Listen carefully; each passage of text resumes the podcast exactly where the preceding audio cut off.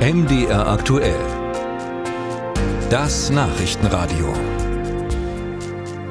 Klimapolitik, geschlechtergerechte Sprache, das sind heiß diskutierte Themen, mit denen sich auch die Schülerinnen und Schüler in den Abi-Prüfungen dieses Jahr haben auseinandersetzen müssen.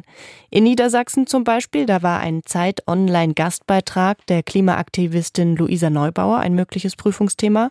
In Sachsen konnten die Schülerinnen und Schüler in der Deutschprüfung einen Essay zum Thema Gendern auswählen und erörtern. Aber wie politisch darf das Abitur eigentlich sein? Britta Felske hat sich damit beschäftigt. Gendern polarisiert. Übertriebener Ausdruck politischer Korrektheit meinen die einen, die anderen halten Binnen-I, Gendersternchen und ähnliche Versuche, sprachlich möglichst allen gerecht zu werden, für die Basis einer gerechten Gesellschaft. Sollte das in einer Abiturprüfung verhandelt werden? Ein lautes Ja unbedingt, entgegnet da der Sprecher des sächsischen Kultusministeriums, Dirk Rehlfs. Sei es nun eine Diskussion zum Thema Klimaschutz oder zum Thema gegenderte Sprache, ist genau das, was eigentlich von Schule erwartet wird, nämlich aktuelle Themen aufzugreifen. Thomas Langer stimmt da voll und ganz zu. Er ist nicht nur Landesvorsitzender des Deutschen Philologenverbands in Sachsen, sondern auch Deutschlehrer an einem Leipziger Gymnasium. Natürlich darf ein Abitur politisch sein. Ich meine, unser ganzes Leben ist letzten Endes politisch.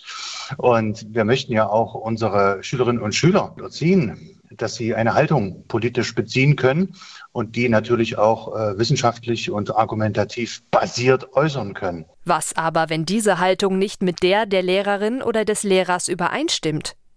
Lilly Hertig, Vorsitzende des Landesschülerrats Sachsen, kennt durchaus Fälle, in denen Mitschülerinnen Angst vor Punktabzug hatten. Gerade wenn es auch um die Abiturnote im Endeffekt geht, ist diese Angst eigentlich nicht angemessen. Denn im Endeffekt sollte jeder Schüler die gleichen Voraussetzungen haben, wenn er eine Meinung zu einem Thema hat. Wichtig dabei ist es, dass Lehrkräfte es auch vermitteln den Schülerinnen, dass sie ihre Meinung, wenn sie gerade nicht verfassungsfeindlich sind, äußern können und auch quasi es auf die sachliche Argumentation drauf angeht und nicht auf die Einstellung, die die Lehrkraft hat. Und wenn das partout nicht funktioniert, Politik doch lieber außen vor lassen?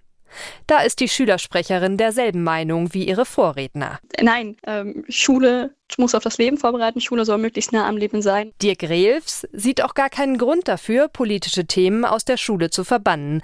Die Angst davor, wegen der in Anführungsstrichen falschen Meinung abgestraft zu werden, hält er für völlig unbegründet.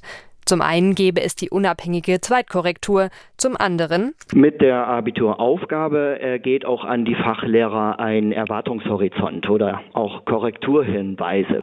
Und diese umfassen sowohl ähm, Positionen, die, ähm, sagen wir mal, eher ablehnend ähm, äh, sind, was diese konkrete Angabe, äh, Aufgabe angeht, äh, aber auch Positionen, die Zustimmung signalisieren. Abgesehen davon, strittige politische und gesellschaftliche Diskurse seien schon immer typische Prüfungsthemen gewesen, sagt Thomas Langer vom Philologenverband. Der Unterschied? Ich glaube, die Gesellschaft ist äh, polarisierter geworden und politisch hellhörig geworden.